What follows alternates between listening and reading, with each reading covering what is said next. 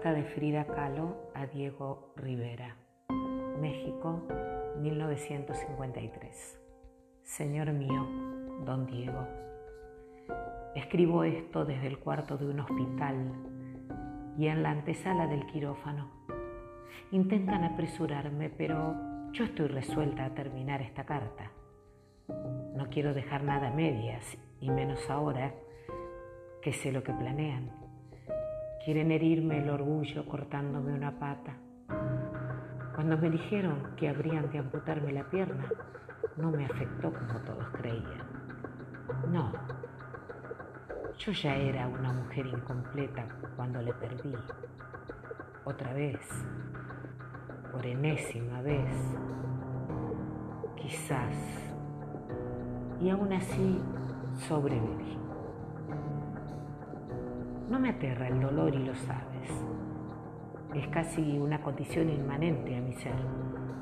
Aunque sí te confieso que sufrí, y sufrí mucho la vez, todas las veces que me pusiste el cuerno. No solo con mi hermana, sino con otras tantas mujeres. ¿Cómo cayeron en tus enredos?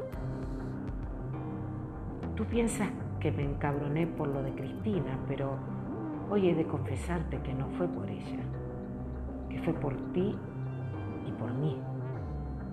Primero por mí, porque nunca he podido entender qué buscabas, qué buscas, qué te dan y qué te dieron ellas que yo no te di.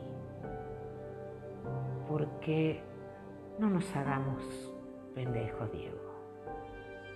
Yo todo lo humanamente posible te lo di y lo sabemos. Ahora bien, ¿cómo carajos le haces para conquistar a tanta mujer si estás tan feo, hijo de la chingada? Bueno, el motivo de esta carta no es para reprocharte más de lo que ya nos hemos reprochado en esta y quién sabe cuántas pinches vidas más.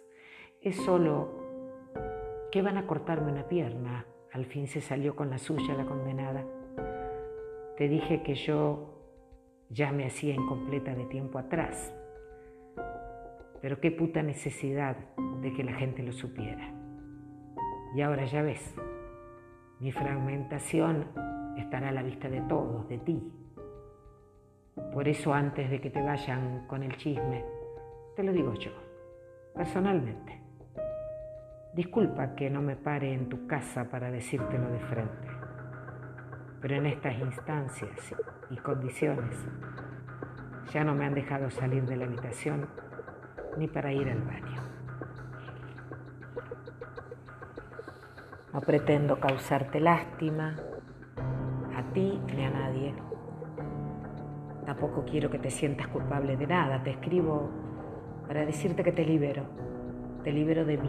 Vamos, te amputo de mí. Sé feliz y no me busques jamás. No quiero volver a saber de ti ni que tú sepas de mí. Si de algo quiero tener el gusto antes de morir, es de no volver a ver horrible y bastarda cara de malnacido rondar por mi jardín. Es todo. Ya puedo ir tranquila a que me mochen en paz. Se despide quien le ama, con vehemente locura, sufrida.